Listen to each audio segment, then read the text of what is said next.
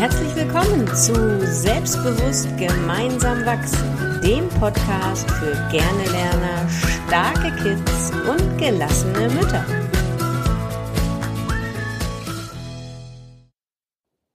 Ja, also, Anstrengung, also Anstrengungsbereitschaft. Möchtest du, dass dein Kind sich anstrengt?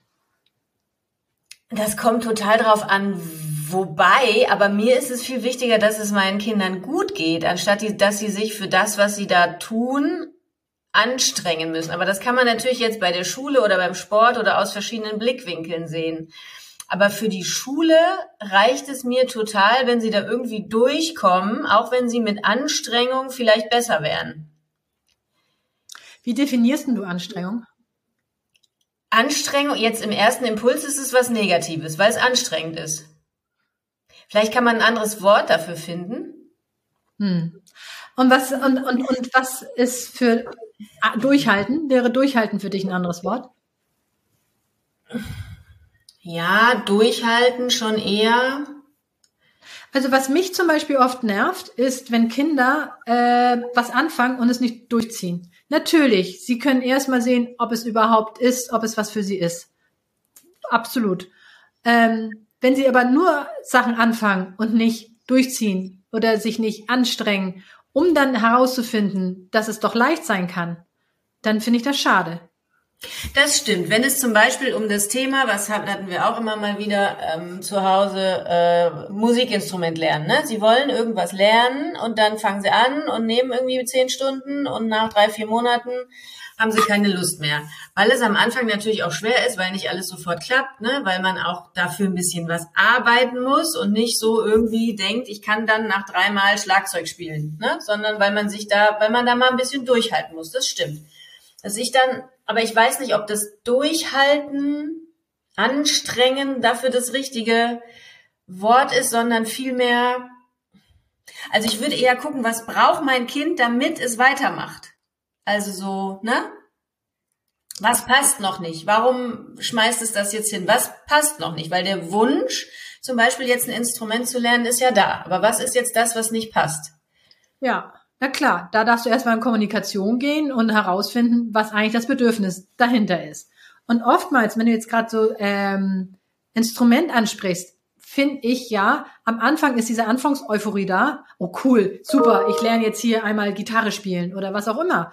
Und dann merkt man, ey, das ist ja dann doch nicht so leicht, wie ich gedacht habe. Und nun hast du ja zwei Möglichkeiten. Entweder du schmeißt hin, weil es ist ja jetzt nicht so leicht, oder du beißt dich einmal durch.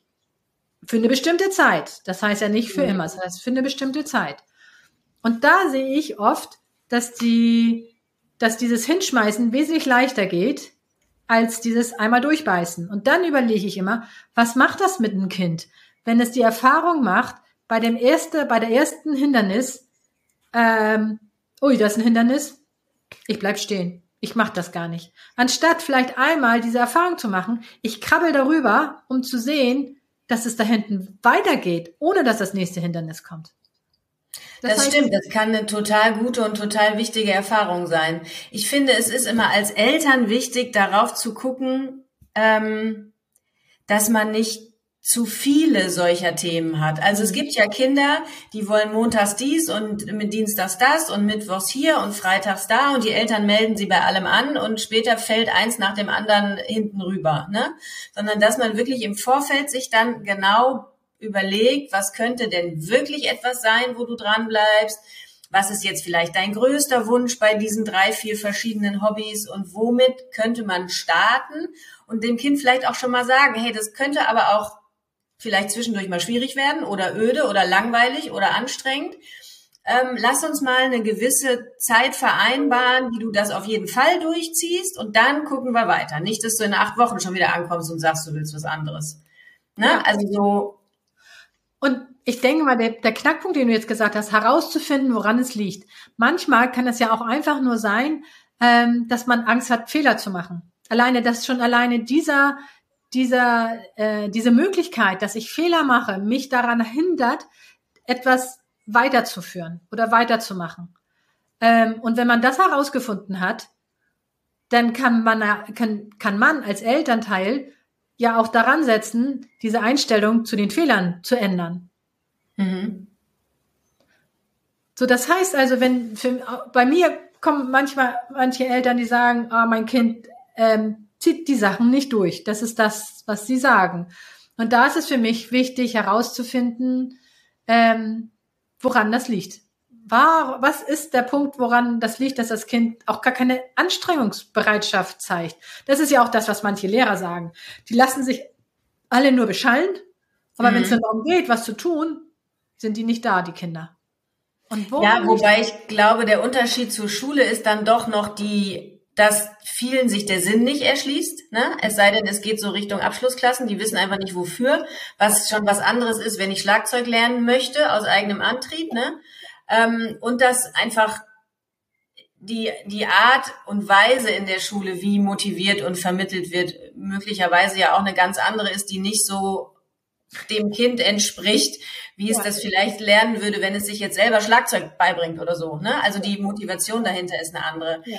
Aber klar, es gibt auch in der Schule sicherlich Dinge, wo man sich einfach mal durchbeißen muss. Ja, also Grundschule einmal eins, das musst du halt irgendwann mal auswendig lernen, fertig. Ne? Da gibt's keinen Weg dran vorbei, das ist irgendwie so.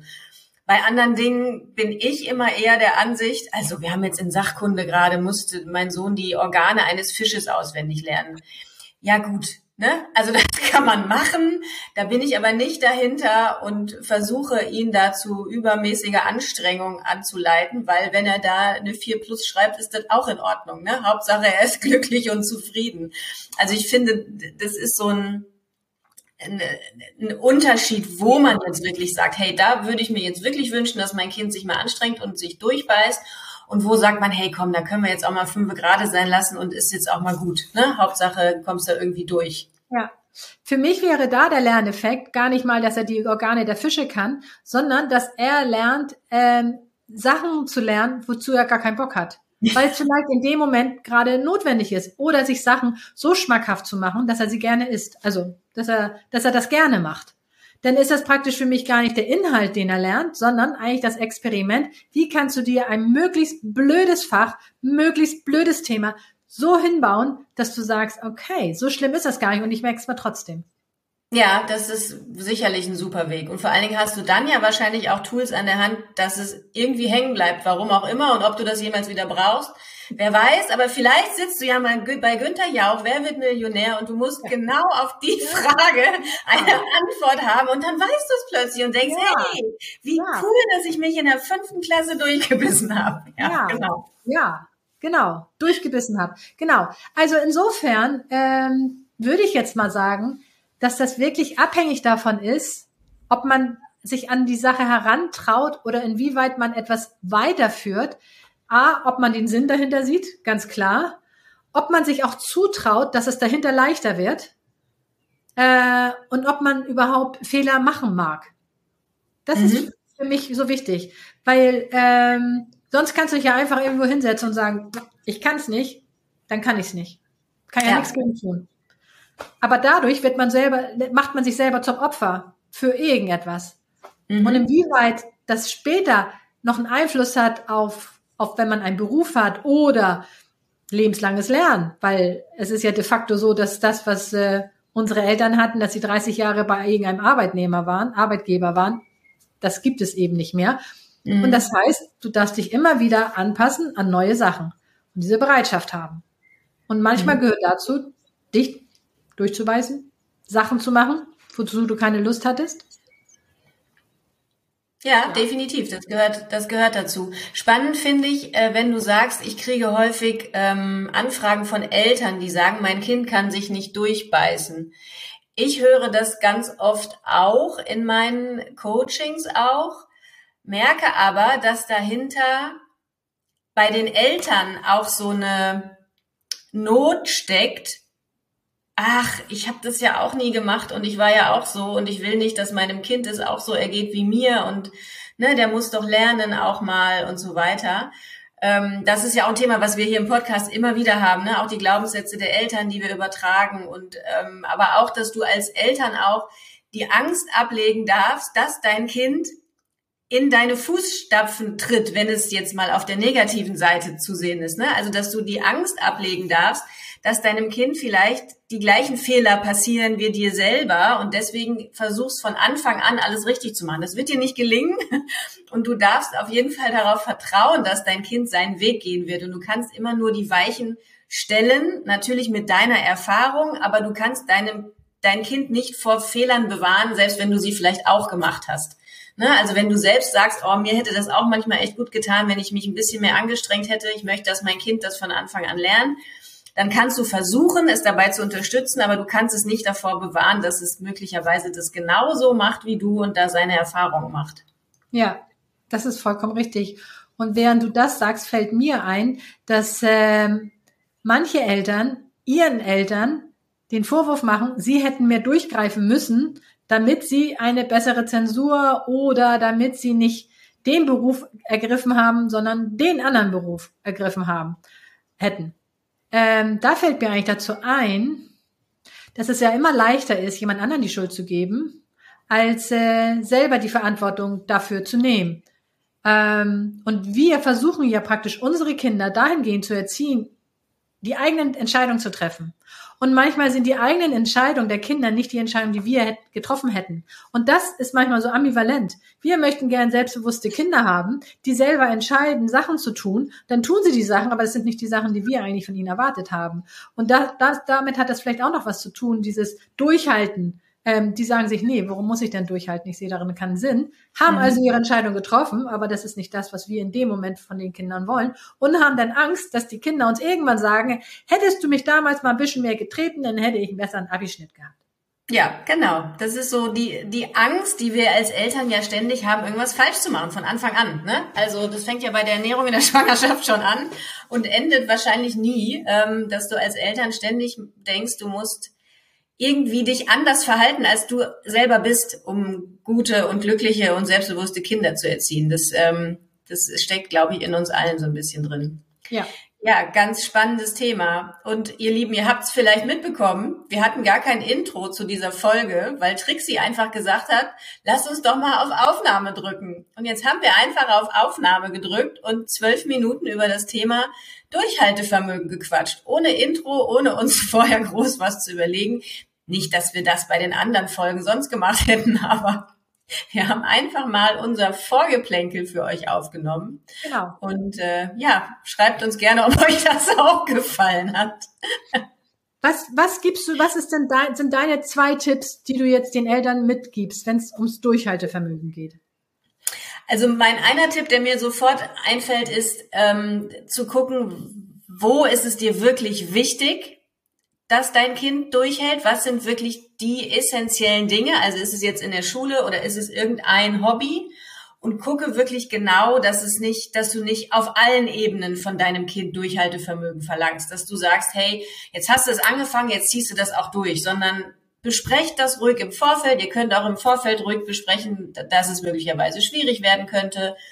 Und ähm, mach dann einen Vertrag mit deinem Kind oder eine Vereinbarung zu sagen, hey, okay, das fängst du an, alles andere lassen wir vielleicht mal beiseite und das ziehst du mal ein halbes Jahr durch und dann gucken wir weiter. Ne? Dass es nicht so von Woche zu Woche entschieden wird. Das wären so zwei Dinge. Ja, das ist, ja, genau, ich kenne das auch noch. Und nee, heute habe ich aber keine Lust dahin zu gehen. Immer auf dieses von Woche zu Woche entscheiden. Das war, das war mhm. echt ein Stresspunkt immer. Das ja. oft, nicht immer. Wir wollen jetzt hier gar nicht pauschalisieren, oft. Genau. Ähm, ja, das finde ich ein super Tipp, super Ding. Genau, mit dem Kind darüber sprechen, dass es auch, dass es nicht heißt von jetzt, dass es ewig so sein muss, sondern dass man ähm, eine Vereinbarung hat und dann kann das, kann man das neu entscheiden. Ähm, mein Tipp ist, ähm, dem Kind zu zeigen, dass es anfangs, dass es oft sein kann, dass es anfangs schwer ist und dass es dann leicht sein kann. Und dass man mhm. einfach mal vielleicht Zähne zusammenbeißen. Dadurch haben ja viele diese Beißschienen. also nicht dieses Zähne zusammenbeißen sagen, sondern einfach mal ähm, sich außerhalb der Komfortzone zu bewegen und ähm, Fehler zulassen, weil Fehler gehören dazu und sagen, du kannst es jetzt noch nicht und ähm, irgendwann wird es leicht, dann kannst du das. Mhm. Genau. Das ist mein Tipp. Super. Ja, ich fand das ganz toll. Mir ja, machen wir öfter jetzt, ne? Quatschen einfach mal drauf los, genau. Ja. Gut, ihr Lieben, dann war's das für heute. Und ähm, ja, schreibt uns gerne, wenn ihr Tipps habt, wenn ihr Ideen habt, wenn ihr eigene Erfahrungen zu dem Thema mit uns teilen möchtet. Ähm, wir antworten auch sehr gerne auf Fragen. Immer her damit, wir sind für euch da. Bis dann. Tschüss.